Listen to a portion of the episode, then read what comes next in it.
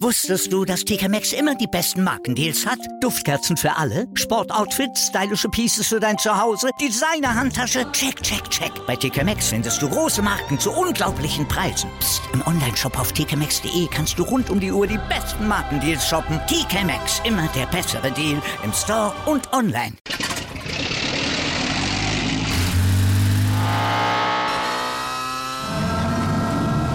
Von 0 auf 100. Aral feiert 100 Jahre mit über 100.000 Gewinnen. Zum Beispiel ein Jahr frei tanken. Jetzt ein Dankeschön, rubbellos zu jedem Einkauf. Alle Infos auf aral.de. Aral, alles super. Anwurf. Der Handball-Talk auf meinsportpodcast.de. Hallo und herzlich willkommen zu einer neuen Ausgabe von Anwurf, eurem Handball-Talk auf meinsportpodcast.de und auf Sportradio Deutschland. Dort laufen wir jeden Montag von 13 bis 14 Uhr im regulären Programm. Und wir wollen uns jetzt eine Stunde lang mit den neuesten Entwicklungen im Handballsport beschäftigen, denn natürlich in der Handball-Bundesliga der Frauen wurde gespielt mit einer großen Überraschung und einer möglichen Vorentscheidung im Meisterschaftskampf und natürlich auch der Blick auf die, ja, EM-Qualifikation der deutschen Nationalmannschaft. Die haben sich ein bisschen schwer getan gegen die Färöerinsel, aber dazu wollen wir gleich mehr drüber reden. Mein Name ist Sebastian Müller und das mache ich natürlich wie gewohnt nicht an der Seite, meinen geschätzten Experten an der Seite, den lieben Tim Detmer. Hallo Tim. Hallo Sebastian. Ja, Tim, lass uns heute mal mit der, der Frauen-Bundesliga anfangen, mal ein bisschen, bisschen äh, auch das Ganze mal ein bisschen äh, rumdrehen ähm, und ja, uns mit der Bundesliga beschäftigen. Ich habe es angekündigt, ähm, gab am Wochenende einige Spiele und ja, lass uns gleich mit der größten Überraschung anfangen. Der HSG Blomberg-Lippe. Unter der Woche haben sie noch mit 25 zu 40 beim Thüringer HC verloren, also eine deutliche Klatsche kassiert. Ja, und drei Tage später gewinnen sie daheim gegen die Borussia Dortmund 26 zu 25 und äh, ja, sorgen wahrscheinlich für die Vorentscheidung im Meisterschaftskampf. Ja, also ich sag mal so, die Hoffnung ähm, auf den Meistertitel war in Dortmund ja vor dem Spiel jetzt nicht übertrieben groß, weil Bietigheim einfach so stark drauf ist in dieser Saison. Aber es war klar, man spielt auch noch einmal gegen Bietigheim. Wenn, dann muss man alle anderen Spiele gewinnen. Ähm, ja, und das ist ihnen jetzt nicht gelungen. In den letzten Wochen haben sich die knappen Ergebnisse auch so ein bisschen gehäuft. Ähm, also vor ein, anderthalb Wochen müsste es auch unter der Woche gewesen sein. Ein Spiel, was man, ich glaube, in Bensheim mit einem Tor nur gewinnt. Nee, ähm, Bad Wildung, Bad Wildung. Bad Wildung, genau, das war's. Ähm, und ich meine auch nur gegen Oldenburg mit drei, das genau, war ja genau. auch knapp am Mittwoch. Genau, unter der Woche nur mit drei gegen Oldenburg gewonnen, wobei man da sagen muss, dass man da auch relativ, also in der Anfangsphase sehr deutlich vorne war und dann so einen kleinen Bruch im Spiel hat, wo Oldenburg äh, das Ding auch kurz die Chance hat zu drehen, das verpasst und ja, dementsprechend man sich da so ein bisschen rauswinden kann. Deswegen, also ein gewisser Trend war da schon erken zu erkennen. Ähm, ich denke, da hat es auch viel jetzt mit Kraft zu tun. Äh, André Fuhr ähm, war jetzt auch nicht dabei. Aufgrund einer Corona-Infektion ähm, ähm, ist natürlich auch dann keine einfache Situation. Und deswegen, ja, Blomberg-Lippe ist einfach, wenn sie das Ding auf die, ihre Leistung auf die Platte bringen, einfach eine sehr, sehr unangenehme Mannschaft, eine sehr, sehr gute Mannschaft. Und ähm, ja, profitieren hier von acht Toren von Letizia Quist, Kamila Kodowska sieben Tore, dazu noch ähm, im Tor Melanie Veit 15 Paraden, 38 Prozent. Also das sind dann schon Werte, die einen zu so einem Sieg steuern können. Und am Ende war es sehr, sehr knapp. Aber ähm, dadurch, dass sie auch zur Pause schon vorne lagen, war das definitiv ähm, verdient. Ja, man muss ja eigentlich sagen, dass so, das die ganze Partie über irgendwie so ein bisschen immer vorne gewesen sind. Ähm, schon ein bisschen überraschend, muss ich ganz, ganz ehrlich zugeben. Aber ja, man hat dann scheinbar wirklich so eine Art Trotzreaktion zeigen wollen, nachdem man ja, wie gesagt, gegen Thüringen echt untergegangen ist. Also das war echt, echt ein böses Spiel. Ich glaube, er hat irgendwie nach, ich glaube, 15 oder 20 Minuten nur drei Tore geworfen. Das war natürlich dann auch schon, schon ein harter Rückschlag, dass man dann auch schon zur Halbzeit mit 22 zu 8 deutlich zurückgelegen ist. Und ähm, ja, gute Reaktion gezeigt. Natürlich jetzt klar, äh, für die Blombergerin geht es nicht mehr eigentlich um so viel, da die europäischen Plätze äh, eigentlich weg sind. Jetzt mit 21 zu 21 Punkten. Ähm, ja, geht es nur noch darum, welchen Platz man am Ende belegen wird. Aber wie gesagt, das war auf jeden Fall nochmal ein Ausrufezeichen, was sie, was sie haben setzen können. Und ähm, ja, wenn wir schon den THC ansprechen, dann müssen wir natürlich erwähnen, dass das für sie wirklich eine, eine starke Woche gewesen ist. Sie sich ein bisschen gefangen haben, nachdem sie in den vergangenen Wochen doch schon so ein bisschen auch schwächere Leistungen gezeigt haben. Jetzt der klare Sieg über Blomberg, dann auch noch am Samstag gewonnen mit 34 zu 31 gegen Neckarsulm. Also auch da einen ganz wichtigen Sieg eingefahren, dass man zumindest ja, versucht, den vierten Platz ein bisschen abzusichern. Klar, Metzing hat noch äh, zwei, drei Spiele weniger und die bessere Minuspunktanzahl. Trotzdem, ähm, man ist wieder in der Spur, Tim. Ja, und vor allem dank eines wirklich sehr, sehr ansehnlichen und temporeichen Angriffsspiels. Ähm, ich glaube, dafür sprechen dann auch die Zahlen mit 40 und 34 Toren. Das ist schon sehr, sehr beeindruckend, ähm, was in diesen beiden Spielen passiert ist. Ähm, wirklich, dass sie Blomberg-Lippe da so klar in die Schranken weisen. Ähm, hatte sicherlich auch ein bisschen mit der Leistung von Blomberg Lippe zu tun an dem Tag, aber ähm, trotzdem musst du dann erstmal so, so auftreten und 40 Tore da werfen. Ähm, vor allem, du hast es gesagt, nachdem man in den letzten Wochen ja hier und da auch ähm, Probleme hatte ähm, und Spiele auch verloren hat, wie zum Beispiel davor auch gegen Union Halle Neustadt, was man so nicht unbedingt eingeplant hatte. Ähm, dementsprechend, ja, wirklich sehr, sehr wichtiger Sieg, um wieder in die Spur zu kommen, um eben wieder ähm, ja noch so eine kleine Chance äh, auf Platz 3 zu wahren. Ähm, und man hat jetzt noch vier Spiele, die man spielen muss. Äh, darunter gegen Kellerkinder in Oldenburg und gegen Sachsen-Zwickau. Dann noch zwei wirklich schwierige Spiele in Buxtehude und gegen Dortmund. Ähm, aber ja, das ist dann schon mal, ja, schon mal wieder ein wichtiger Schritt gewesen. Ähm, um vielleicht auch zumindest Vierter zu werden, um Metzing hinter sich zu behalten, ähm, die ja noch drei Spiele weniger haben, fünf Punkte Rückstand, also das könnte sehr, sehr eng werden. Ähm, aber ja, das war sehr, sehr wichtig, sehr, sehr beeindruckend, wieder in die Spur zu kommen. Jetzt darf man sich natürlich in diesen nächsten beiden Spielen keinen Ausrutscher leisten. Ähm, und wie gesagt, man hat noch dieses direkte Duell gegen Buxtehude am vorletzten Spieltag. Das ist dann, ähm, das könnte tatsächlich dann sehr, sehr äh, interessant werden. Zumal es ja auch so ist, dass ähm, ich glaube auch der vierte Platz im Fall der Fälle sogar auch reichen könnte, je nachdem wie Bietigheim in Europapokal abschneidet, in der European League, könnte das sogar, glaube ich, auch reichen, wenn sie den Platz dann bekommen für den Titel Verteidigerin, weil ja äh, äh, Bietigheim ja wahrscheinlich dann in der, in der Champions League spielen wird, könnte man dann mit drei Starterinnen an den, an den, an den Start gehen. Also von daher ähm, ist der vierte Platz schon noch durchaus brisant und da wird es natürlich dann das Direktuell geben, ich habe schon gesagt, wahrscheinlich äh, mit dem TuS Metzing. Die haben ja, sich schwer getan, kann man wirklich, kann man wirklich sagen. Ganz, ganz knapp nur gewonnen gegen Bensheim Auerbach. 33 zu 32, nachdem es wirklich zeitlang aussah, als ob sie das Spiel verlieren könnten, haben sie sich in der Schlussphase gerade noch so gerettet, Tim. Genau, ja, bis zur 48. Minute lagen sie noch mit vier Toren hinten. Ähm, dann kam ein 4 zu 0 Lauf zum, zum Ausgleich. Ähm, dann ging es hin und her wirklich in der Schlussphase und Anna Alberg äh, sorgt dann in der letzten Minute für den Sieg. Ähm, ja, Silje Bruns-Petersen ähm, wahrscheinlich auch ein bisschen beflügelt von der äh, erneuten Nominierung für die Nationalmannschaft mit sieben Toren, ähm, die, die beste Werferin auf Seiten von Metzing. Ähm, generell, ja, kein Spiel für die Torhüterin ähm, auf beiden Seiten, sieben und acht Paraden nur. Das war, das war auf jeden Fall ja, eher was für die Offensivreihen. Ähm, zur Pause bis zur Pause auch Bensheim wirklich gut gemacht, mit zwei Toren schon vorne gelegen. Also ja, da am Ende sehr, sehr bitter, nichts mitnehmen zu können. Ähm, man hat trotz alledem vier Punkte Vorsprung auf Platz 13 auf den äh, Relegationsplatz. Das ist im Moment noch ein gutes Polster, ähm, aber ja, ist wie immer äh, in dieser Schlussphase der Saison echt sehr, sehr bitter. So ein Spiel, wo ja schon ein Bonuspunkt möglich ist einfach äh, diesen dann in den letzten Minuten herzugeben, das ist natürlich echt sehr, sehr bitter. Aber ähm, gut, das zeigt, dass da auch weiterhin Qualität ist. Sie haben jetzt aber auch äh, sechs Spiele in Folge nicht gewinnen können, allesamt verloren. Ähm, das ist schon eine Serie, die, die ist schon sehr unangenehm, vor allem wenn man, wenn man darauf schaut, dass jetzt, äh, dass man jetzt nach Dortmund muss, nach Blomberg, dann gegen Bietigheim. Also das sind schon wirklich drei Spiele, puh, da wird man jetzt nicht unbedingt mit, mit Punkten rechnen können. Äh, und dann hast du gegebenenfalls echt die, die beiden ja, direkten Duelle am, am Schluss mit äh, Bad Wildung und mit Rosengarten. Also das sind dann schon, da könnte dann ordentlich Druck auf dem Kessel sein. Ähm, aber ja, schauen wir mal, wie sich das jetzt so entwickelt. Aber der Trend ist jetzt nicht gerade äh, wirklich der Freund der Flames.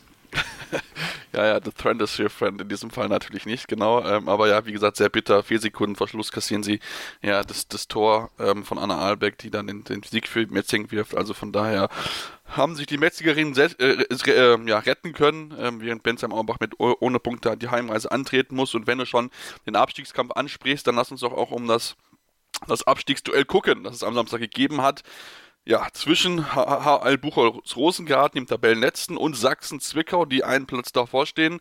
Und nachdem ja Buchholz Rosengarten schon so ein bisschen von uns abgeschrieben wurde, weil sie ja die direkten Duelle nicht gewinnen konnten, haben sie jetzt hier wirklich einen ganz, ganz wichtigen Sieg eingefahren. 32 zu 21 gewinnen sie das Duell gegen Sachsen-Zwickau und schöpfen jetzt nochmal ein bisschen Hoffnung, dass sie zumindest nochmal ja, Richtung Relegationsplatz schielen können. Jetzt nur ein Punkt Rückstand hinter Sachsen-Zwickau, während natürlich auf, auf Oldenburg den ersten Nicht-Abstiegsplatz immer noch vier Punkte sind. Aber es ist ein Lebenszeichen, Tim, für die Lux, von den Luchsen.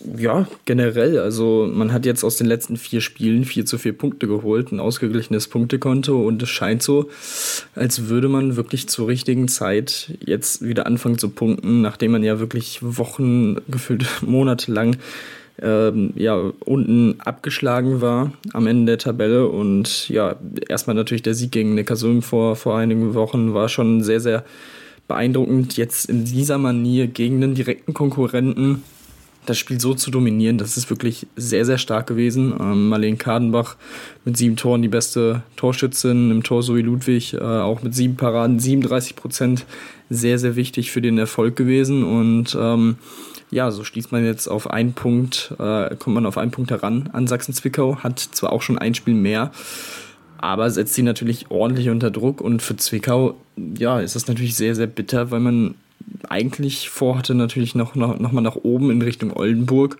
ein bisschen Druck auszuüben. Man hätte auf einen Punkt rankommen können an den zwölften Tabellenplatz mit einem Spiel in der Hinterhand.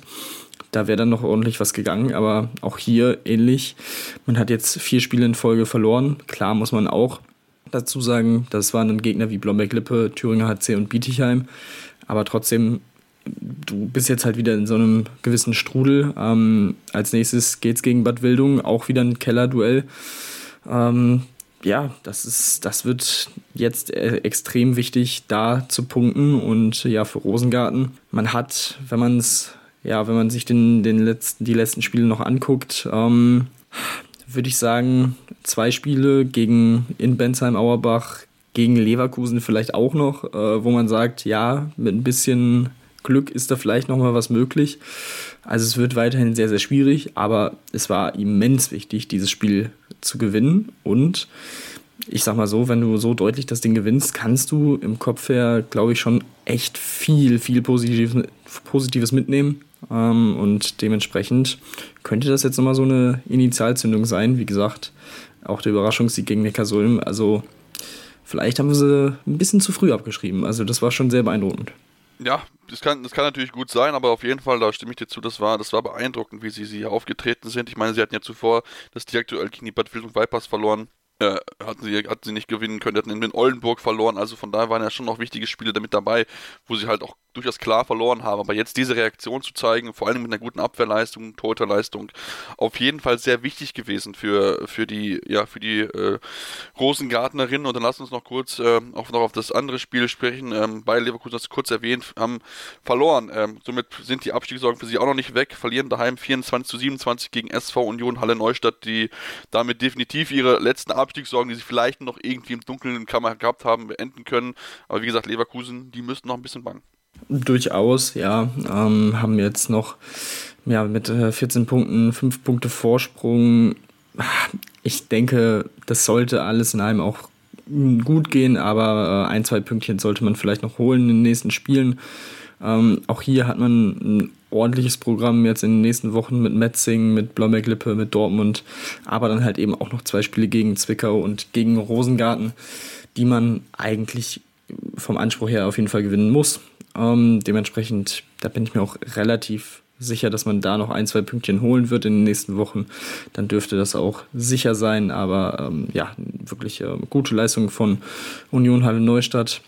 Ähm, nach der deutlichen Niederlage in Neckarsulm auch hier eine, ähm, eine Reaktion gezeigt und dementsprechend ja wichtiger Sieg auf Seiten von Leverkusen. Mareike Thurmeier mit neun Toren, wirklich sehr, sehr stark. Haben am Ende leider nicht gereicht, ähm, aber ja, das, das sollte nicht unerwähnt bleiben. Nee, definitiv nicht, ähm, dass sie, dass sie das äh, so geschafft haben. Auf jeden Fall eine gute Leistung von der Torhüterin. Ähm, also das ist schon sehr, sehr, sehr, sehr beeindruckend auf jeden Fall hier an Ostersamstag äh, 17 Paar eine Quote von 42,5% abzuliefern. Ähm, ja, dann machen wir jetzt eine kurze Pause, kommen dann gleich zurück, denn es gibt beim Frauenhandball natürlich noch einiges zu sprechen. Wir haben jetzt den Nachfolger von Henk Gröner, der feststeht und natürlich auch über die Herren. Da gibt es genug Themen, über die wir sprechen werden. Deswegen bleibt dran hier bei Anruf, eurem Handball-Talk. Wusstest du, dass TK Maxx immer die besten Markendeals hat? Duftkerzen für alle, Sportoutfits, stylische Pieces für dein Zuhause, Designer-Handtasche, check, check, check. Bei TK Maxx findest du große Marken zu unglaublichen Preisen. Psst. im Onlineshop auf tkmaxx.de kannst du rund um die Uhr die besten Markendeals shoppen. TK Maxx, immer der bessere Deal im Store und online. Wieder live von ihrem Toyota-Partner mit diesem Leasing-Auftakt. Der neue Toyota Jahreshybrid. Ab 179 Euro im Monat. Ohne Anzahlung. Seine Sicherheitsassistenten laufen mit und ja, ab ins Netz mit voller Konnektivität. Auch am Start die Toyota Team Deutschland Sondermodelle. Ohne Anzahlung geht's in die nächste Runde. Jetzt los sprinten zu Ihrem Toyota-Partner.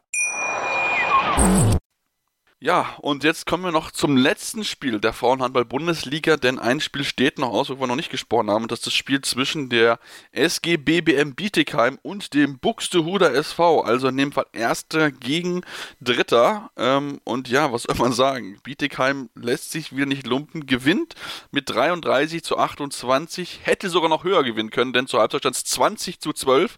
Also Tim, wir sehen es mal wieder. Ähm, die Bietigheimerinnen sind nicht zu schlagen. 45. Sieg in Folge. Ja, das ist ähm, weiterhin sehr beeindruckend. Ähm, ich nehme jetzt einfach mal an, äh, ich konnte das Spiel nicht sehen, aber das, äh, ja, das etwas Einschrumpfen des, des Vorsprungs dann auch damit zu tun hat, dass Markus Gaugisch wieder mal seinen ganzen Kader nutzen konnte ähm, und genutzt hat. Dementsprechend geht dann natürlich auch so ein bisschen Spielfluss dann verloren. Auch bei dieser wirklich überragenden Mannschaft ähm, kann das dann durchaus mal passieren. Und ich sag mal so, Buxtehude ist jetzt auch äh, keine so schlechte Mannschaft. Ähm, ich finde es ganz tatsächlich ganz lustig, dass äh, Form, die Form von Buxtehude, ähm, sie hatten jetzt fünf Spiele in Folge gewonnen und diese bei oder diese fünf Spiele sind eingerahmt von Niederlagen gegen Dortmund und gegen Bietigheim. Ich glaube, das zeigt auch ganz, ganz gut, ähm, dass das Buxtehude da einfach ja noch einen Ticken fehlt zu diesen beiden Top-Teams ähm, und dass man da in dieser Saison wahrscheinlich das drittbeste Team der Liga ist. Man ist jetzt noch so in diesem, in diesem Fight, hauptsächlich mit, mit dem Thüringer HC. Ähm, hat wie gesagt bei Punktgleichheit auch zwei Spiele noch in der Hinterhand. Ähm, dementsprechend sieht es schon relativ gut aus ähm, und dementsprechend, ja, wirklich sehr, ganz, ganz lustige Geschichte. Ähm, für Bietigheim, ja, also wirklich weiterhin, äh, sie marschieren durch alle Wettbewerbe, ähm, auch jetzt wieder. Äh, das ist schon, schon weiterhin sehr, sehr beeindruckend. Haben sie jetzt, ja, auch nicht von so einer, äh, von einem 5-0-Lauf zwischendurch, zwischen der 46. und 50. Äh, aus der Ruhe bringen lassen, kommen dann weiterhin äh, wieder gut raus aus dieser Situation und fahren das Ding souverän nach Hause dementsprechend. Also ja, wirklich äh, überragende Leistung wieder mal.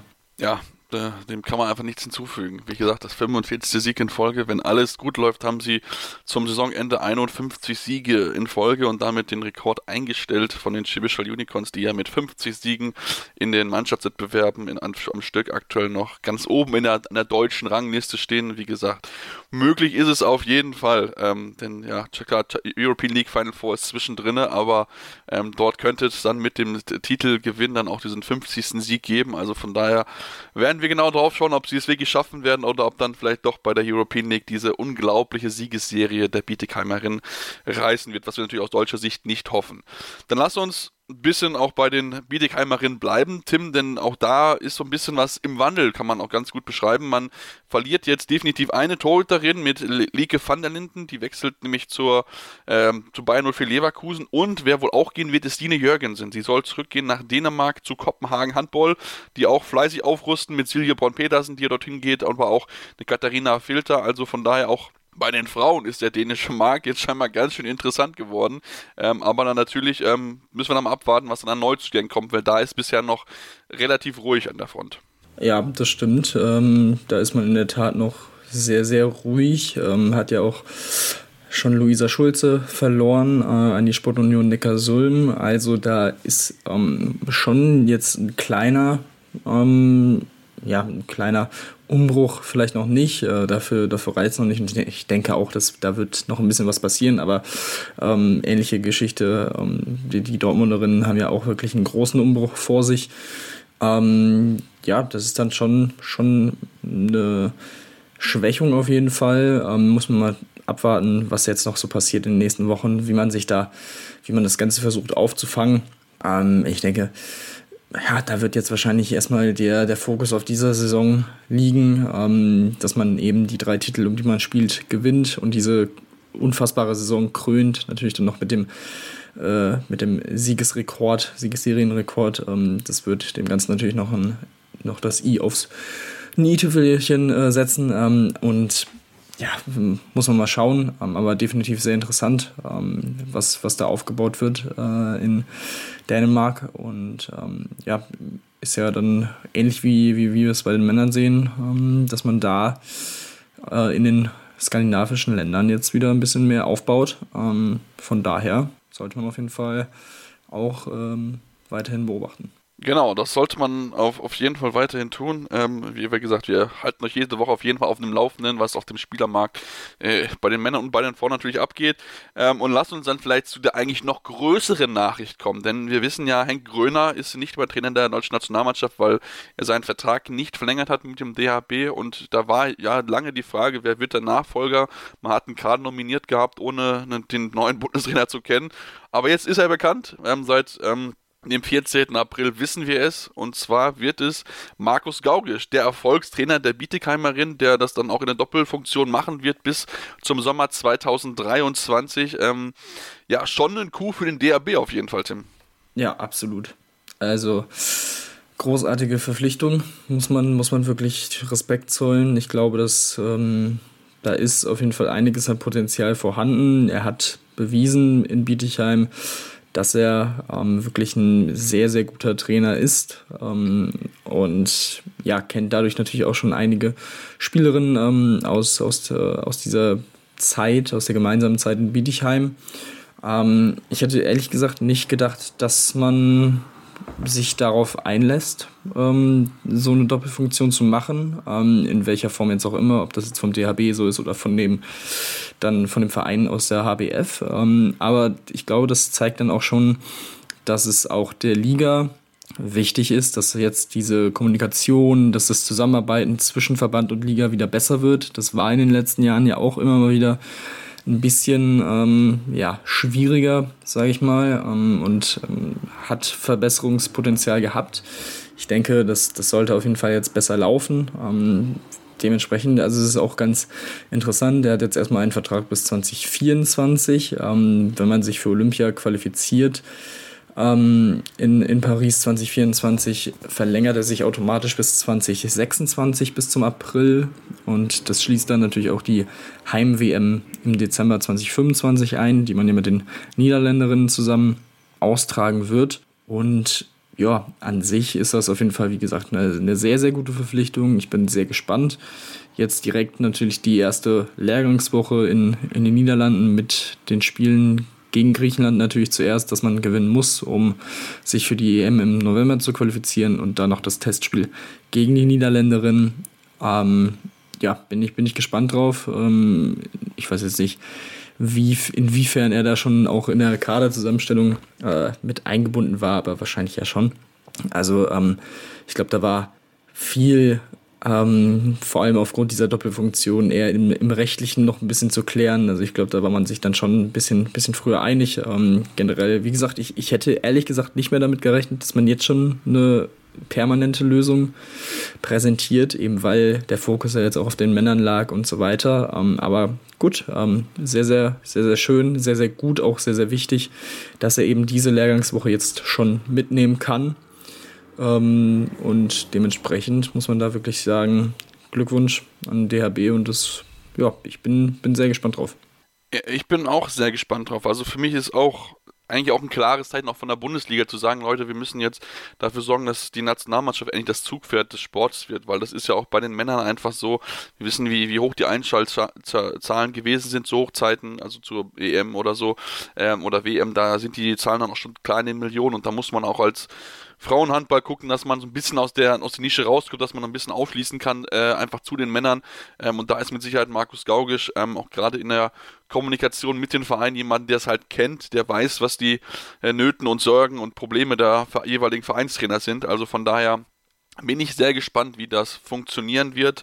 Ich würde es mir auf jeden Fall zutrauen, denn wie gesagt, was, was er dort aufgebaut hat in Bietigheim, das ist schon wirklich sehr, sehr beeindruckend. Eine tolle Mannschaft. Ähm, ich meine, die Erfolgsserie, wir haben es ja gerade erwähnt, spricht ja auch schon für sich und ähm, ja, ich kann es ihm zutrauen, dass sicher das große Ziel, was er hat, ist Olympia-Qualifikation. Das muss mal wieder passieren, dass eine deutsche Nationalmannschaft bei der Olympia mit dabei ist, weil auch gerade da natürlich dann äh, die Aufmerksamkeit medial natürlich äh, mit am größten ist. Ähm, noch größer als bei einer EM oder WM aktuell bei, der, bei den Frauen. Deswegen ähm, ja, geht es daran in den nächsten zwei Jahren äh, dazu zu gucken, dass man ein Team zusammenstellen kann, beziehungsweise das Team so weit entwickeln kann, dass man dann auch bei Olympia eine gewisse Rolle spielt, beziehungsweise überhaupt erstmal qualifiziert. Da bin ich gespannt, wie er wie er das hinbekommt wird mit, mit seinem Team und was er doch für eigene Ideen mit einbringt. Und ähm, ja, wir werden es vielleicht schon ein bisschen sehen, jetzt auch bei den Spielen, was angekündigt gegen Griechenland und dann noch gegen die Niederlande, ähm, wo er auch auf einige Spielerinnen trifft, die er ja trainiert oder trainiert hat bei der SGB in Bietigheim. Also von daher darf man da sehr gespannt drauf sein. Dann lasst uns zum Abschluss noch die eine oder andere Personalie auf jeden Fall äh, erwähnen. Und zwar haben auch die Bad Willung Vipers ihre Torlücke äh, im Tor geschlossen. Und zwar haben sich die Niederländerin Larissa Schutrups gesichert vom VOG äh, Amsterdam, eine 21-jährige ähm, wird mit Sicherheit ein entspanntes Duo. Alt und jung im Endeffekt im Tor. Ja, absolut. Ähm, ich denke, das wird, wird sehr interessant ähm, zu sehen sein. Ist Schweizerin, von daher auch da, äh, was die Sprachbarriere angeht, dürfte da kein Problem äh, entstehen. Ähm, das ist natürlich auch vor allem in dieser Anfangsphase und als Torterin-Duo die Kommunikation sehr, sehr wichtig. Ähm, generell so alt und jung ähm, zusammen zu haben, ähm, ist immer, immer sehr interessant, eine sehr schöne Konstellation und ähm, dementsprechend ja Potenzial vorhanden mit, mit dieser jungen Torhüterin und dementsprechend ähm, ja ein sehr interessantes Gespann. Er hat einen Zweijahresvertrag unterschrieben, dementsprechend auch Zeit, sich dann zurechtzufinden in der Liga und ähm, das wird wahrscheinlich auch ein bisschen, bisschen brauchen. Ähm, das ist ja durchaus immer so und ähm, ja, dementsprechend äh, sehr interessant. Ja, und Tendenz sieht ja so ein bisschen aus, dass sie dann auch Bundesliga dann noch spielen wird, denn wie gesagt, Bad Willem Vipers sind ja aktuell sehr gut in Form und haben sich ja durchaus auch äh, ja, ein bisschen Abstand schon mal zur Abstiegsrunde gesichert. Dann lass uns zum VfL Oldenburg kommen, denn die haben eine Kreisreferent verpflichtet, äh, die äh, Lena Fein, äh, Feinieler äh, von den Kurpfalz Bären kommt dazu, soll das junge Team auch so ein bisschen anführen ähm, und wird dann wahrscheinlich auch in der kommenden Saison in der ersten Liga spielen. Genau, sie war jetzt 15 Jahren, äh, Jahre bei den Kurpfalz Bären und ähm, ja, hat jetzt nach der Anfrage aus Oldenburg einfach gesagt, dass sie das nochmal machen möchte. Ähm, ist auch was, äh, ja, de, ihre Staatsexamen hat sie jetzt abgelegt. Das heißt, es war wirklich der perfekte Zeitpunkt, um nochmal ähm, was vereinstechnisch zu ändern. Ähm, dementsprechend setzt man auch darauf, ähm, dass sie eben mit ihrer Erfahrung ähm, ja, dieses Team anführen kann, ähm, für die jungen Spielerinnen da sein kann. Und ich denke, das ist schon äh, ja, für beide Seiten wirklich eine, eine schöne Geschichte. Ähm, sehr, sehr, sehr, sehr cool. Dementsprechend ich bin, bin ich auch äh, sehr gespannt darauf, wie sie sich da einfügen kann. Aber es klingt auf jeden Fall schon mal sehr positiv und dass man da auch einen sehr genauen Plan hat, ähm, wie sie die Mannschaft da weiterbringen soll.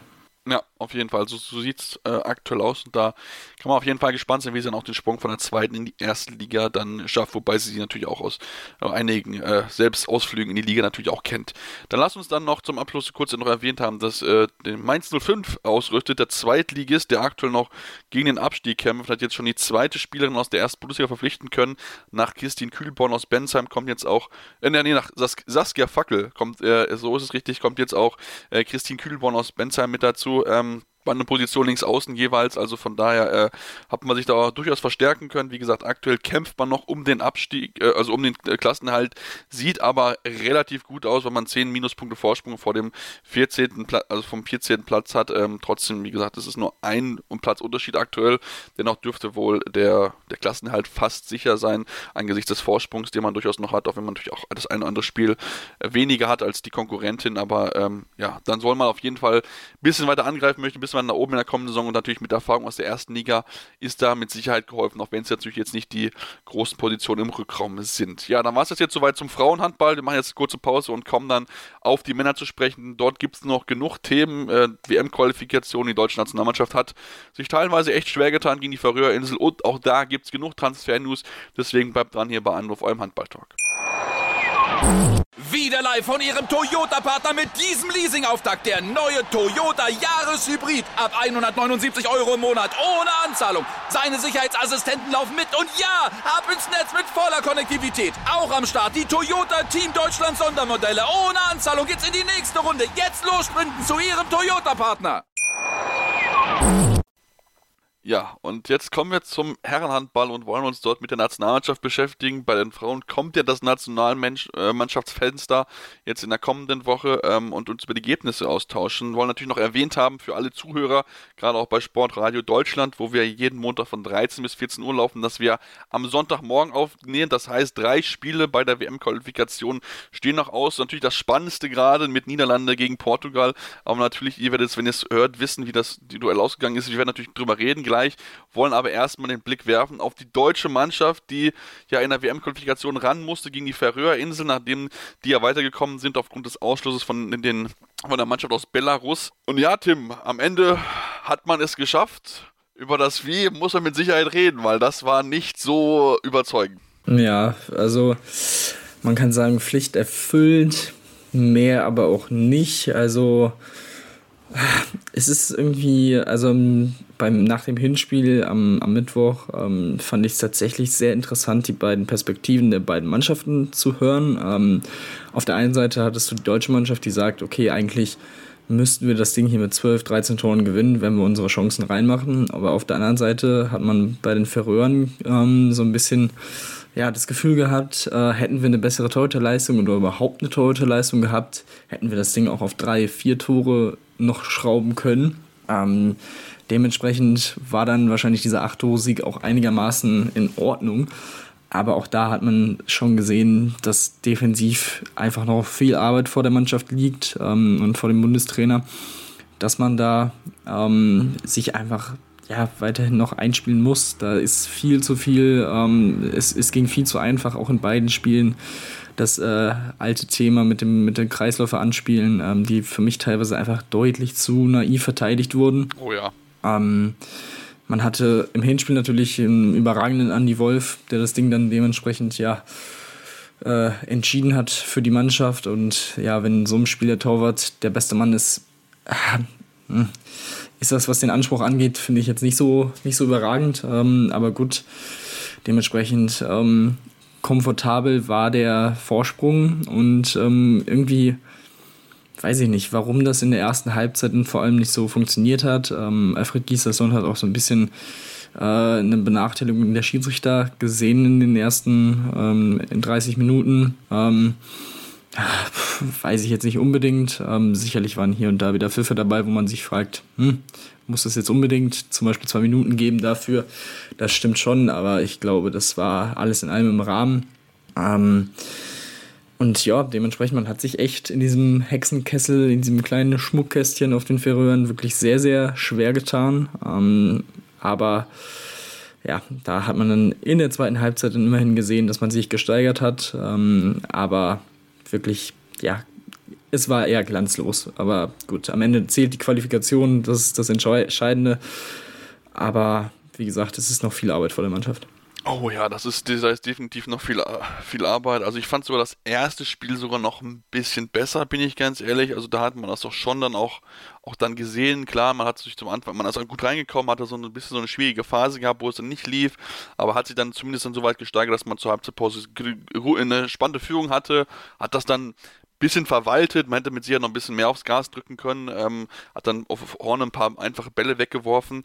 Aber was für mich eigentlich eklatanter gewesen ist, ist die erste Halbzeit, die man dann in, in, bei den Färöerinseln gezeigt hat, wo man dann mit 15 zu 16 in die Halbzeitpause gehst und du dich fragst, was machen die da eigentlich? Also da war ja wirklich so, so gar keine Gegenwehr in der Abwehr. Eine Torhüterleistung war natürlich in diesem Fall jetzt auch nicht da. Also ich meine, man kann nicht erwarten, dass Andy Wolf jedes Mal 18 Paraden äh, halt, halt hält. Das ist natürlich auch absolut äh, ja, schwierig, nach, äh, schwierig zu äh, machen.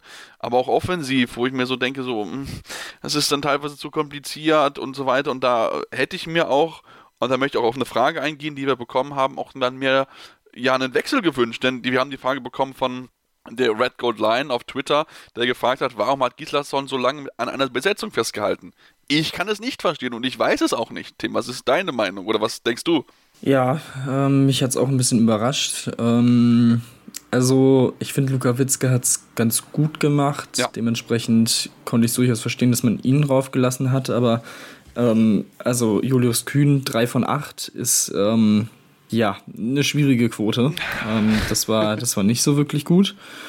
Ähm, dementsprechend hätte man da, finde ich, deutlich früher auch auf den Paul Drucks gehen können. Vor allem, ja, weil man von ihm ja auch gewohnt ist, dass er da in diese Lücken geht, dass er immer wieder in die Abwehr geht, ähnlich wie Switzke ja auch gemacht hat, der auch wieder ein, zwei Dinger in, in Richtung Gesicht bekommen hat. Ähm, und ähm, auch da äh, eher weniger ähm, Strafen ausgesprochen wurden, äh, aber er hat es immer wieder gemacht, das war sehr, sehr gut. Ähm, das habe ich dann auch nicht so ganz, ganz verstanden oder ja, einfach mal einen Julian Köster reinbringen, der am Ende bei 2 von 2 steht, ähm, was dann jetzt auch nicht so schlecht ist in der begrenzten Zeit, die er offensiv spielen durfte. Ähm, das das habe ich in der Tat auch nicht so ganz, ganz verstanden. Auf halb rechts auch Kai Häfner jetzt keinen wirklich überragenden Tag gehabt, äh, generell nur zwei Würfe genommen, davon einen gemacht. Äh, Gibril Benge hat es solide gemacht, hatte seine äh, zwei Situationen, die er auch ähm, mit 100 Prozent ähm, verwerten konnte. Von daher, ja, verstehe ich es auch nicht so ganz. Oder dass man vielleicht vermehrt auch mit zwei Kreislaufern auftritt, nicht nur in der Überzahlsituation, ähm, sondern auch generell mal im gebundenen Spiel. Ähm, auch da war Tim Zechel eigentlich relativ äh, treffsicher gestern mit 2 von 2 ähm, und auch Johannes Goller mit 4 von 5. Also ich glaube, da hätte man vielleicht dann auch nochmal was machen können. Ähm, deswegen, ja, kann ich's, konnte ich es auch nicht so ganz verstehen, dass man da nicht zumindest so ein bisschen mal die Fähre vor andere äh, Aufgaben gestellt hat. Aber ja, schwierig. Also ich kann es ehrlich gesagt auch nicht so ganz, ganz beantworten. Ja, ich halt auch gar nicht. Und ich meine, man muss sagen, Ferry hat das gut gemacht. Sie haben sich dann auch gut, auch besser eingestellt auf Julius Kühn. Also hat man auch schon gemerkt, dass sie ihn auch versuchen, dann auch dann in seiner Situation, wenn er ja auch so Anlauf braucht, aufgrund seiner Größe, dann ihn auch schon dann frühzeitig anzugehen, sodass er dann auch keine einfachen Würfe bekommt. Aber ähm, trotzdem musst du dann irgendwann mal in der ersten Halbzeit, wenn du merkst, okay, es funktioniert halt nicht. Und wir wissen halt auch, dass Julius Kühn jetzt nicht unbedingt der beste Verteidiger ist in der Abwehr, dass du dann schon mal drüber nachdenkst, okay, gut, dann bringe ich halt mal einen Paul Drucks oder mal einen Julian Köster Costa, der, wie ich finde, seit, der, seit dem Turnier im Januar fast kaum Spielzeit bekommt offensiv. Also das kann ich, kann ich nicht verstehen. Ich weiß nicht, ob man ihn, ihn schützen will oder so, aber ähm, mir ist es schon bei, bei den Länderspielen aufgefallen und auch jetzt bei diesen beiden Quali-Spielen. Ähm, eigentlich bekommt er offensiv kaum Spielzeit, darf dann, wenn man dann auf eine 5-1 und eine 3-2-1 geht, dann auf der Spitze spielen, was er auch gut macht, finde ich. Also da ist, merkt man schon, dass er sehr aufmerksam ist und dann auch wirklich schon versucht, das gegnerische Angriffsspiel äh, möglichst zu stören, aber ihn halt offensiv gar nicht einzubinden aufgrund seiner Explosivität und auch seines 1 gegen 1 Situationen, kann ich, kann ich nicht ganz nachvollziehen. Und da ähm, ist jetzt auch die Frage, die wir auch bekommen haben, wie es denn aussieht, wenn jetzt, ähm, auch von Red, Red Gold Line, ähm, wenn jetzt die ähm, Sebastian Heimann und Fabian Wieditz zurückkommen, wer muss dann für die beiden weichen? Weil, ähm, gut, Julius Kühn wird definitiv nicht weichen müssen. Ich glaube, das ist doch schon relativ klar. Ähm, aber es ist halt schon noch die Frage, wie es dann, wie es dann auf der Position weitergeht, weil ich finde halt Sebastian Heimann ist für mich der bessere äh, Julius Kühn, weil er halt defensiv äh, gut eingesetzt werden kann, weil man halt weiß, was man von ihm bekommt in der Abwehr, nämlich eine sehr gute Leistung, während dass man bei Julius Kühn mal so hopp, hopp, hopp, hopp oder top ist. Ja, und Fabian Wied ist ja auch der bessere Spieler zu, jetzt im Vergleich zu, zu Kai Heffner und auch der bessere äh, Abwehrspieler meiner Meinung nach. Was passiert dann? Also was oder wen muss dann äh, ja Alfred Gesamt daheim lassen? Mm, ja, das ist in der Tat äh, eine sehr, sehr interessante Überlegung, sehr interessante Frage. Ähm, ja, generell würde ich wahrscheinlich sagen, also man hat ja gesehen, dass, dass Paul Drucks anscheinend so ein bisschen hinten dran ist. Das sieht man ja auch, dass er eben in diesem Rückspiel dann auch kaum äh, Offensivaktionen bekommen hat. Äh, hat sich auch keinen Wurf genommen, nur eine Vorlage gegeben. Ähm, dementsprechend ist er ja wahrscheinlich im Moment so ein bisschen derjenige, der hinten dran ist, der auch für Heimann nachnominiert wurde. Ich glaube, dementsprechend würde ich, ich glaube, da mal sagen. Ja, sorry, ja. wenn ich da reingehe. Ich glaube, es liegt auch so ein bisschen daran, dass er gesagt hat, er möchte eigentlich eine Pause haben, glaube ich, so vom Gefühl her. Ja, das kann durchaus sein, aber andererseits war er dann ja auch im Januar da.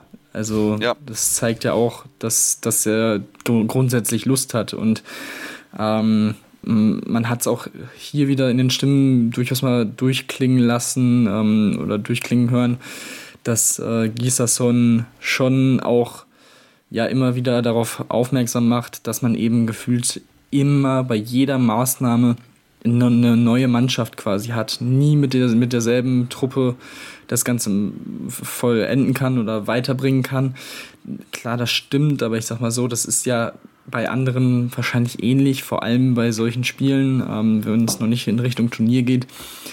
Ähm, deswegen, also es ist durchaus verständlich, das zu anzumerken, aber das sind ja trotzdem alles keine, keine schlechten Spieler. Ähm, und ich sag mal so, wenn du einen Paul Drucks nachnominieren kannst, ist das jetzt nicht qualitativ nicht unbedingt ein riesen Qualitätsabfall. Ähm, deswegen, ja, ist es halt immer so eine Sache. Ähm, klar, Fabian Wiede, ich glaube, der würde der Mannschaft da oder hätte der Mannschaft da nochmal in den entscheidenden Phasen oder auch in Phasen, wo es sehr eng wurde, nochmal ein bisschen mehr Ruhe reinbringen können mit seiner Übersicht. Ähm, vor allem, wenn dann eben Kai Heffner keinen so guten Tag hat auf halb rechts.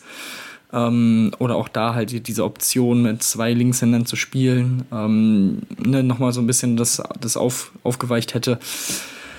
Ähm, dementsprechend, ja, muss er auf jeden Fall dabei sein und ich weiß es nicht. Eigentlich, Bengel ist in der Abwehr eigentlich auch zu gut, um ihn dann rauszulassen. Also das hat er, finde ich, schon sehr, sehr gut gemacht. Kam ja auch ähm, zwischendurch im Abwehrangriffwechsel rein ähm, und Deswegen auf der Seite ist es tatsächlich sehr, sehr schwierig, finde ich, äh, da jemanden irgendwie rauszunehmen ähm, oder zu, zu sagen, der und der könnte da hinten überfallen. Ähm, boah, ja, zumal, zumal du schon musst du noch überlegen, du hast ja noch Christoph Steinert, der ja auch bei der ja, EM im Januar sehr überzeugt hat. Also ich, mein Gefühl sagt mir, ich bin nicht ganz ehrlich, dass vielleicht Kai Heffner rausfallen wird. So, so nur rein vom Gefühl, also jetzt nichts gegen Kai Heffner, der ist ein super Spieler, aber mm vielleicht ist er, könnte er so ein Wackelkandidat werden, auch wenn er gute Leistung zeigt, aber das Spiel jetzt gegen Ferreur, ich weiß nicht, ob ihm das unbedingt hilft, dann langfristig in der Nationalmannschaft zu spielen.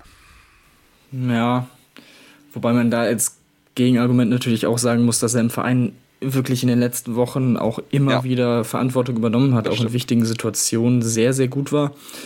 Ähm, das, das spricht natürlich für ihn. Er ist, wie gesagt, in dieser unerfahrenen Mannschaft, ähm, teils unerfahrenen Mannschaft, auch einer der erfahreneren, war bei den, äh, bei den wirklich sehr, sehr engen, wichtigen Spielen, auch bei der EM 2016 ja dabei ähm, und hat da Verantwortung übernommen, als selber damals noch eher unerfahrener Spieler auf dem Niveau. Deswegen ähm, glaube ich, ja, dass er da schon eigentlich seinen Platz sicher haben sollte. Ähm, ja, also ich bin, bin sehr gespannt. Es ist, ähm, es kann natürlich auch so viel passieren noch. Also wir sind ja noch so weit weg vom Turnier. Ich bin gespannt, wie es dann äh, ja in knapp fünf, sechs Monaten, ich glaube im Oktober müssten dann äh, die Eurocup Spiele beginnen, ja, ähm, stimmt, ja. wie es da dann aussieht. Das sind dann natürlich auch nochmal andere Kaliber ähm, mit Schweden, Dänemark, Spanien. Von daher, ja, ich glaube, da, da wird, werden wir dann wird es ein bisschen aufschlussreicher sein, was wir dann äh, auch in Richtung Turnier erwarten können. Ähm, deswegen, ja, schauen wir mal. Einfach mal, einfach mal abwarten, wie, was da so passiert. Aber ähm, ja, wie gesagt, es ist so oder so gibt es da noch einiges zu tun, sowohl offensiv als auch defensiv. Ähm, klar muss ich das Ganze noch finden. Auch vollkommen, vollkommen richtig. Ähm, aber ja, wirklich, ja, jede Maßnahme, das hat Gislason auch gesagt, tut da, tut da gut, um sich noch weiter kennenzulernen. Ähm, deswegen, ja, schauen wir mal, wie sich das jetzt so, so weiterentwickelt. Ja, kurze Frage noch, oder die letzte Frage, die wir noch haben, Tim, zur, zur deutschen Nationalmannschaft ist, ähm, welche Abformation, Abformation mit welchen Spielern ist am stärksten? Also für mich ist es eigentlich eigentlich die 6-0 mit, mit Golla und mich Heimann im Innenblock, bin ich ganz ehrlich, Ernst macht es ganz gut, aber ich finde, dass er da noch besser sein muss und dann, ähm, ja, ist es dann, dann fängt schon an. Also die Außen, glaube ich, dann klar mit Serbe und, und Mertens auf der anderen Seite. Ähm, und dann ist es dann für mich eigentlich auf halb Benke und wahrscheinlich Paul Drucks. Ja, kann man, kann man, denke ich, so mitgehen. Oder Simon Ernst, eins von beiden, ja. Ja, ähm, ja, wie gesagt, der Innenblock ist halt weiterhin so eine Geschichte, wer neben Golla ähm, da decken kann, decken sollte. Ähm, ich finde, da hat sich noch nichts wirklich so komplett ähm, rauskristallisiert. Auch für mich noch nicht so ganz, das, da bin ich mir noch nicht so ganz sicher. Ansonsten würde ich mir schon wünschen, diese ähm, 3-2-1-5-1 mit äh, Köster auf der Spitze noch ein bisschen häufiger zu sehen. Die hat echt ähm, in Einzelsituationen auch sehr, sehr gut funktioniert. Ähm, dementsprechend da vielleicht noch ein bisschen mehr Augenmerk drauf richten. Ähm, aber ansonsten, wie gesagt, bin ich bei der 6-0, vor allem im Innenblock, noch so ein bisschen bisschen wahrscheinlich auch ähnlich wie der Bundestrainer am, am Überlegen und am Hadern, was da die beste Kombination ist. Ja, da bist du, wie gesagt, nicht der Einzige. Da bin ich auch sehr gespannt, wie das dann aussehen wird, dann noch bei der nächsten Nationalmannschaftslehrgang. Dann war es jetzt, jetzt soweit zur deutschen Nationalmannschaft. Wir wollen natürlich noch über die anderen Ergebnisse sprechen von, dem, äh, von der, der WM-Qualifikation und natürlich noch über einige Personalien. Deswegen bleibt dran hier bei Anruf, eurem Handball-Talk. Wieder live von Ihrem Toyota-Partner mit diesem Leasing-Auftakt. Der neue Toyota Jahreshybrid. Ab 179 Euro im Monat. Ohne Anzahlung. Seine Sicherheitsassistenten laufen mit. Und ja, ab ins Netz mit voller Konnektivität. Auch am Start die Toyota Team Deutschland Sondermodelle. Ohne Anzahlung geht's in die nächste Runde. Jetzt los sprinten zu Ihrem Toyota-Partner.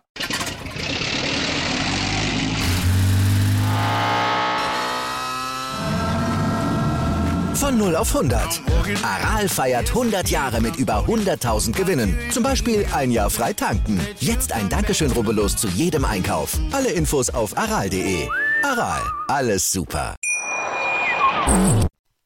Ja, und dann kommen wir jetzt zu den anderen Qualifikationsspielen. Wie gesagt, drei Spiele sind zu unserem äh, Zeitpunkt der Aufnahme noch offen damit dabei ist auch das spannende Spiel zwischen Portugal und den Niederlanden. Tim, die Portugiesen haben das Heimspiel verloren mit 30 zu 33 und müssen jetzt natürlich in den Niederlanden gewinnen und da, das wird keine einfache Aufgabe. Also man hat es aber gesehen, das Spiel hat genau das Verhalten, was man sich so ein bisschen erhofft hat. Ja, absolut. Ähm, lange ausgeglichen gewesen. Zu Pause 16 zu 17, vier Minuten Verschluss 30 zu 30. Dann gab es noch ein 3-0 auf der Niederländer und ähm, dementsprechend dieses, dieses Spiel, Kai Smits mal wieder mit zehn Toren absolut überragend, äh, genauso wie Danny Bayerns sieben Tore, acht Assists, wirklich sehr stark. Luke Steins 17 Assists. Einfach ganz wild. Ähm, und ja, das wird auf jeden Fall ein heißes Rückspiel, denke ich mal. Ähm, bei den Portugiesen wieder das Thema 7 gegen 6, ähm, das sie in Phasen gemacht haben und nicht so, was nicht so gut funktioniert hat. Da konnten die Niederländer schon ein bisschen wegziehen. Äh, das hat ihnen so ein bisschen das Genick dann auch gebrochen. Aber da sind sie halt auch wieder rangekommen. Deswegen, ja, wie gesagt, ich denke, das wird ein sehr, sehr, sehr, sehr enges Rückspiel wieder und ich bin da sehr gespannt drauf, wer sich da am Ende durchsetzt. Ja, ein spannendes Rückspiel wird es mit Sicherheit auch zwischen Griechenland und Montenegro geben. Ähm, auch das Spiel wartet noch auf das, auf Rückspiel äh, Sonntag um 18 Uhr. Also heute um 18 Uhr, wo wir aufnehmen, ist das Rückspiel. Das Hinspiel ging überraschend an Griechenland. 25 zu 23 konnten sie gegen Montenegro gewinnen.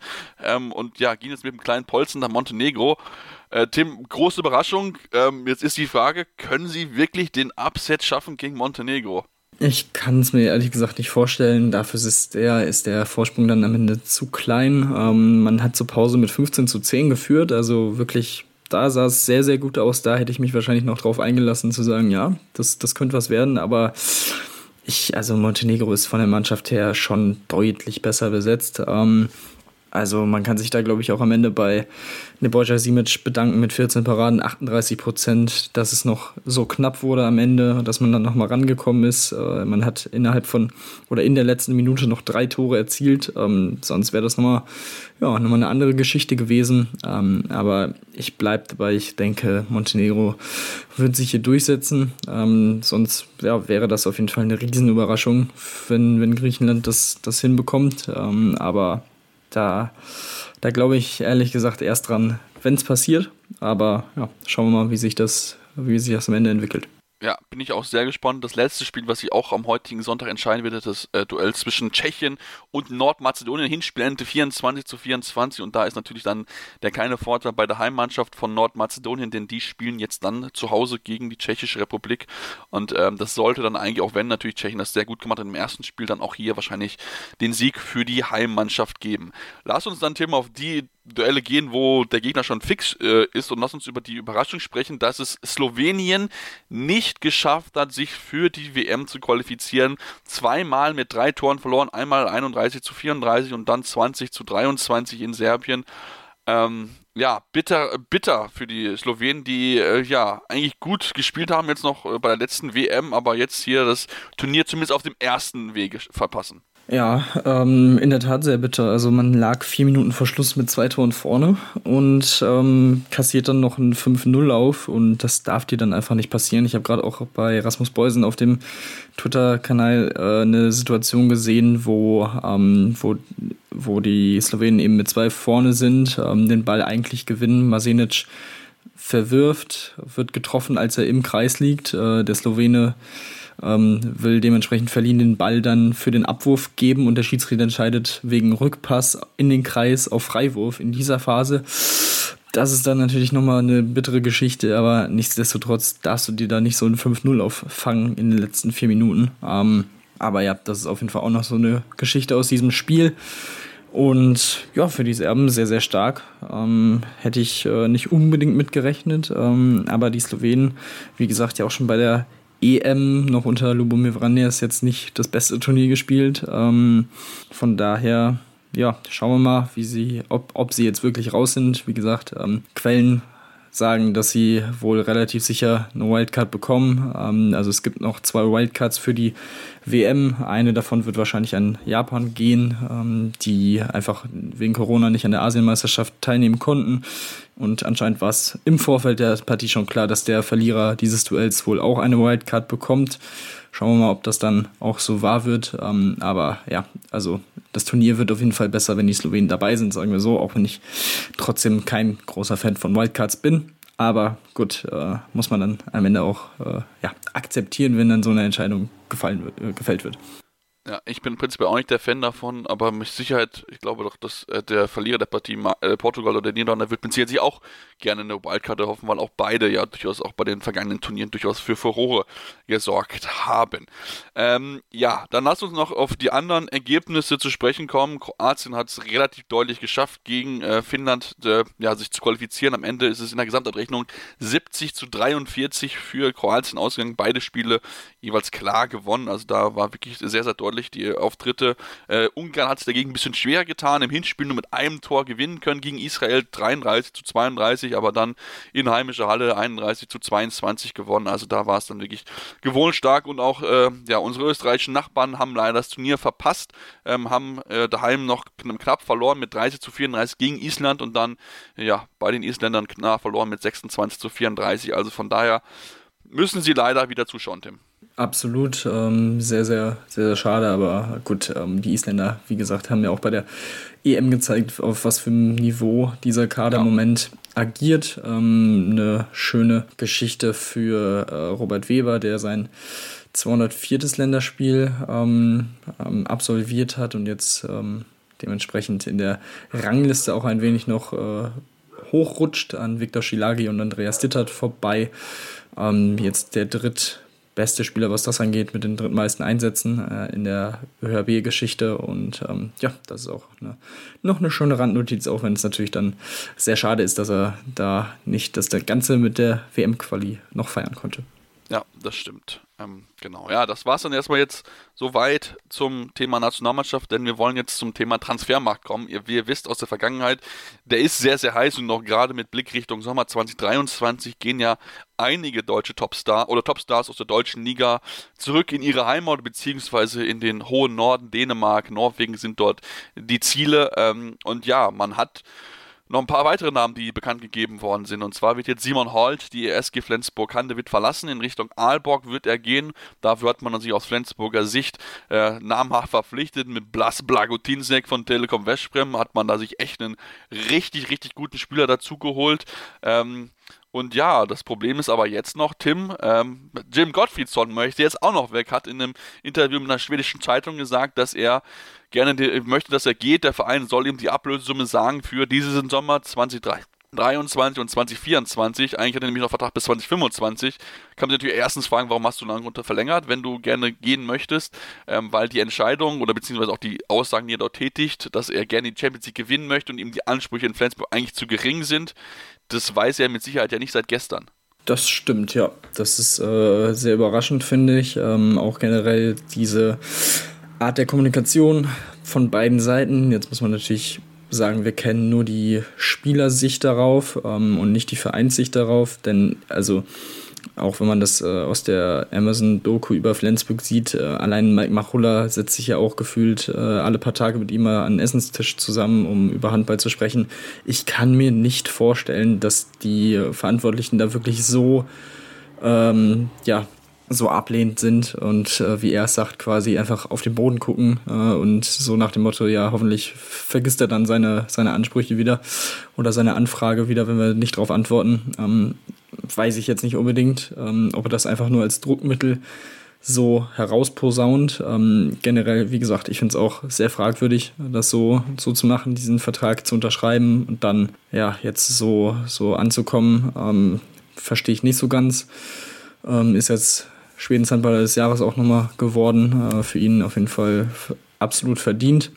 Aber ja, eine sehr komische Situation, wie ich finde, auch sehr ungewöhnlich, ähm, dass so ein bisschen Unruhe jetzt reingebracht wird mitten im Kampf warum die Champions League, finde ich ziemlich unnötig, ehrlich gesagt. Und ähm, ja, mal schauen, wie sich das so entwickelt. Ähm, die Flensburger, wie gesagt, haben jetzt mit Blogotinczek, finde ich, sogar ein kleines Upgrade im Vergleich ja. zu Simon Halt, vor allem offensiv bekommen. Ähm, dementsprechend finde ich auch dieses, äh, dieser Abgesang auf die Bundesliga, der im Moment auch durchaus stattfindet, ein bisschen fragwürdig, weil immer noch wirklich sehr, sehr gute Spieler Bock haben, nach Deutschland zu kommen. Und ähm, das jetzt keine andere Situation ist als vor ein paar Jahren, wo auch immer mal wieder wirklich Top-Spieler wie ein Rasmus Lauge, ein Kontamahe und so weiter dann die Bundesliga halt verlassen haben. Das ist nun mal so. Ähm, aber es sind immer wieder neue Spieler dann auch äh, ja, in die Bundesliga gekommen. Äh, in Karlsburgert ist jetzt ein Weltstar, der war das nicht, äh, als er nach Lemgo gekommen ist.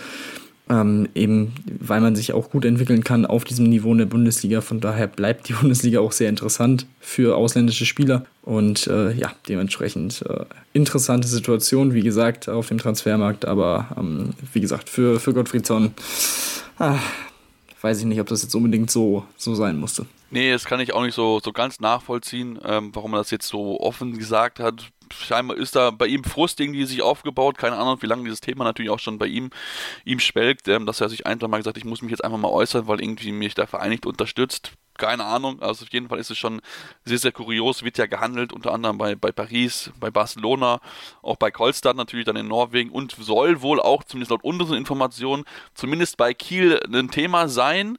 Ähm, ob er dann noch wirklich dorthin geht, war natürlich fraglich, aber äh, zumindest soll auf jeden Fall dort, dort Thema sein, dass man sich den auch ihn holen möchte, denn bei ihm hat man hat man auch da eine Not, denn Sander Sargosen geht ja weg ähm, und Domagoj Dufniok wird auch nicht jünger, also von daher könnte es eventuell passieren, dass sogar dann auch der direkte Rivale aus dem Norden da eventuell, äh, eventuell zuschlägt. Da bin ich mal sehr gespannt drauf. Ähm, ja, wir haben schon angedeutet, äh, es wird sehr, sehr spannend. Ich habe auch mit Mike Mahula gesprochen. Das Sport 1 Interview gibt es dort demnächst dazu, wie er die ganze Situation auch einfach sieht, auch wie er die deutschen Spieler natürlich sieht, weil das ist ja prinzipiell, wenn jetzt Spieler aus äh, Dänemark und so weiter, jetzt zurück in die Heimat gehen, auch eine Chance für deutsche Spieler. Ähm, sehr, sehr spannend auf jeden Fall. Unbedingt da, da auch mal die Tage dann reinlesen. Ähm, dann nach Ostern wahrscheinlich wird es dann online kommen. Ähm, also von daher da gerne dann mit reinschauen. Auch ansonsten, wenn wir weiter gucken, Tim, es gibt ja noch die eine oder andere Personalie jetzt äh, abseits davon, die jetzt auch festgemacht wurde. Und zwar, ja, haben sie einmal natürlich ähm, ja, Stuttgart verstärkt mit dem Torschützenkönig der spanischen Liga und auch Wetzlar zugeschlagen, denn Maxi Holz hat seine Karriere beendet. Also von daher, ähm, gerade beim TVB äh, sieht man, der, der spanische, Träger, äh, spanische Trainer sorgt auch dafür, dass spanische Spieler nach Deutschland kommen. Ja, absolut. Also ähm, man hat sich mit Jorge Serrano Villalobos äh, äh, verstärkt und ihn verpflichtet. Ein Zweijahresvertrag kommt von Atletico Valladolid ähm, nach Stuttgart, 24 Jahre alt, jetzt auch frisch das erste Mal für die spanische Nationalmannschaft berufen worden. Ähm, dazu kommt auf äh, links außen ja auch Daniel Fernandes ähm, zur neuen Saison, ebenfalls Spanier. Ähm, auch jetzt gerade erst ähm, für die Nationalmannschaft berufen worden. Also wirklich sehr, sehr starke Spieler, die sich da, die, die man sich holt. Dazu natürlich auch Oskar Bergendahl ähm, von Schweden, der bei der EM der einer der Aufsteiger war und einer der Shootingstars des Turniers. Also das ist wirklich schon sehr, sehr beeindruckend. Und ähm, dann wird es auch langsam mal Zeit, dass man ja das macht, was man über die letzten Jahre ja auch eigentlich schon immer mal wieder vorhatte, sich wirklich jetzt im Mittelfeld festzusetzen. Klar, es ist nicht so einfach. Das Mittelfeld ist sehr, sehr eng, wie wir ja auch in dieser Saison sehen, aber das sollte dann schon der Anspruch sein, nicht wirklich, nicht wieder um gegen den Abstieg zu spielen, sehr, sehr lange. Ähm, wie gesagt, man hat auch, wie ich finde, mit Egon Hanusch einen sehr, sehr interessanten Mittelmann ähm, weiterhin dabei. Von daher ähm, ja, baut man sich da wirklich sehr, sehr eine sehr interessante Mannschaft auf in Stuttgart. Ja, aber man muss jetzt halt einfach mal den nächsten Schritt machen. Also der Anspruch in Stuttgart kann nicht sein, dass man immer gegen den Abstieg kämpft, sondern man muss jetzt mal gucken, dass man mal wirklich frühzeitig Klassenerhalt sichert und dann wirklich mal Richtung oberes Tabellendrittel mal schaut, weil die Möglichkeiten mit der Porsche Arena sind in Stuttgart so groß, da muss jetzt einfach mal der nächste, nächste Schritt einfach kommen. Weitere Personal wollen wir natürlich auch noch nicht unerwähnt lassen. Wie gesagt, Wetzlar, Maxi Holz hat die Karriere beendet. Dazu kommt dann Lukas Becher von ähm, TuS im Essen aus der zweiten Liga, dann der hoch, ähm, junger 22-Jähriger. Aber es hieß auch in der Pressemitteilung, möglicherweise, falls Not, äh, Not am Mann ist, dürfte ein Maxi Holz auch wieder einspringen. Also von daher nicht wundern, wenn wir ihn dann nächstes Jahr wieder äh, in der Bundesliga sehen. Ähm, nicht mehr in der Bundesliga auf der Platte sehen wir dann zumindest Nils Torbrügge, denn er wird ab ähm, 1. Juli der neue Geschäftsführer von GWD Minden, wird dort die neue Rolle einnehmen, nachdem ja äh, Frankfurt Bären gegangen ist, ist ja ja, einer von 25 Bewerbern gewesen, der sich am Ende durchgesetzt hat, ähm, nachdem man dann im Endeffekt final noch drei Kandidaten hatte. Bin ich sehr gespannt, kommt ja auch aus der Region, hat ja jahrelang auch beim Lokalrivalen in Lübeck gespielt, also da muss er mit Sicherheit sich erst noch ein bisschen die Akzeptanz und auch bei den Fans erarbeiten, wenn man dann vom direkten Nachbarn dann dazukommt oder mal da dort gespielt hat. Also von daher bin ich, bin ich sehr gespannt, wie er dort dann auch den, den Verein dann nach vorne bringen kann. Und das war es dann auch heute zu der heutigen Ausgabe. Ähm, wir hätten noch viel, viel mehr drüber zu sprechen können, aber es war jetzt hier kurz und kompakt das Wichtigste aus dem Handballsport. Wenn ihr mehr wissen wollt oder auch mehr natürlich äh, um Handballsport erfahren wolltet, solltet ihr uns unbedingt folgen bei den Social Media Kanälen eurer Wahl, Facebook, Twitter, Instagram und halten immer euch immer auf dem Laufenden mit den aktuellsten News, mit den neuesten Entwicklungen im Handballsport. Ansonsten darüber hinaus ähm, dürft ihr uns natürlich auch gerne weiterhin auf, auf eurem Podcatcher eurer Wahl folgen, Spotify, äh, iTunes, wo auch immer, gerne auch Rezensionen dann lassen, natürlich gerne 5 Sterne, aber auch gerne konstruktive Kritik, was können wir besser machen, woran können wir arbeiten? Und dann hören wir uns dann spätestens nächste Woche Montag wieder hier, also dann in der Montag nach Ostern ähm, und dann gibt es dann wieder die neuesten äh, Diskussionen. Dann werden wir natürlich sehen, wie die deutsche Mannschaft sich mit dem neuen Bundestrainer geschlagen hat, die Frauennationalmannschaft. Also von daher, bis dann hier bei Anruf, eurem Handball-Talk. Wieder live von Ihrem Toyota-Partner mit diesem Leasing-Auftakt. Der neue Toyota Jahreshybrid. Ab 179 Euro im Monat. Ohne Anzahlung. Seine Sicherheitsassistenten laufen mit. Und ja, ab ins Netz mit voller Konnektivität. Auch am Start die Toyota Team Deutschland Sondermodelle. Ohne Anzahlung geht's in die nächste Runde. Jetzt los sprinten zu Ihrem Toyota-Partner.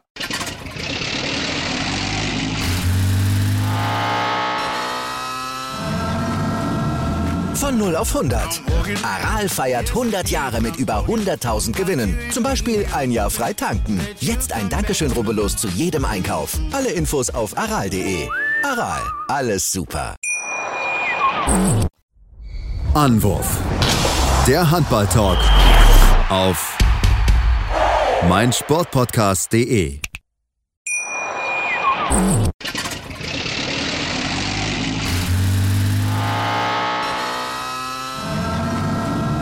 Von 0 auf 100. Aral feiert 100 Jahre mit über 100.000 Gewinnen. Zum Beispiel ein Jahr frei tanken. Jetzt ein Dankeschön, rubbellos zu jedem Einkauf. Alle Infos auf aral.de. Aral, alles super. Ich habe mich natürlich schockverliebt, weil die war wirklich ganz, ganz klein. So begann die Mensch-Hund-Beziehung zwischen Christina und Tierschutzhund Frieda. Und wie es danach, nach dem ersten Moment der Verliebtheit, so weiterging und welche Klippen es danach zu umschiffen galt, das hört ihr in der neuen Ausgabe von Iswas Dog dem Podcast für harmonische Mensch-Hund-Beziehungen. Ist was, Dog? Mit Malte Asmus. Überall, wo es Podcasts gibt.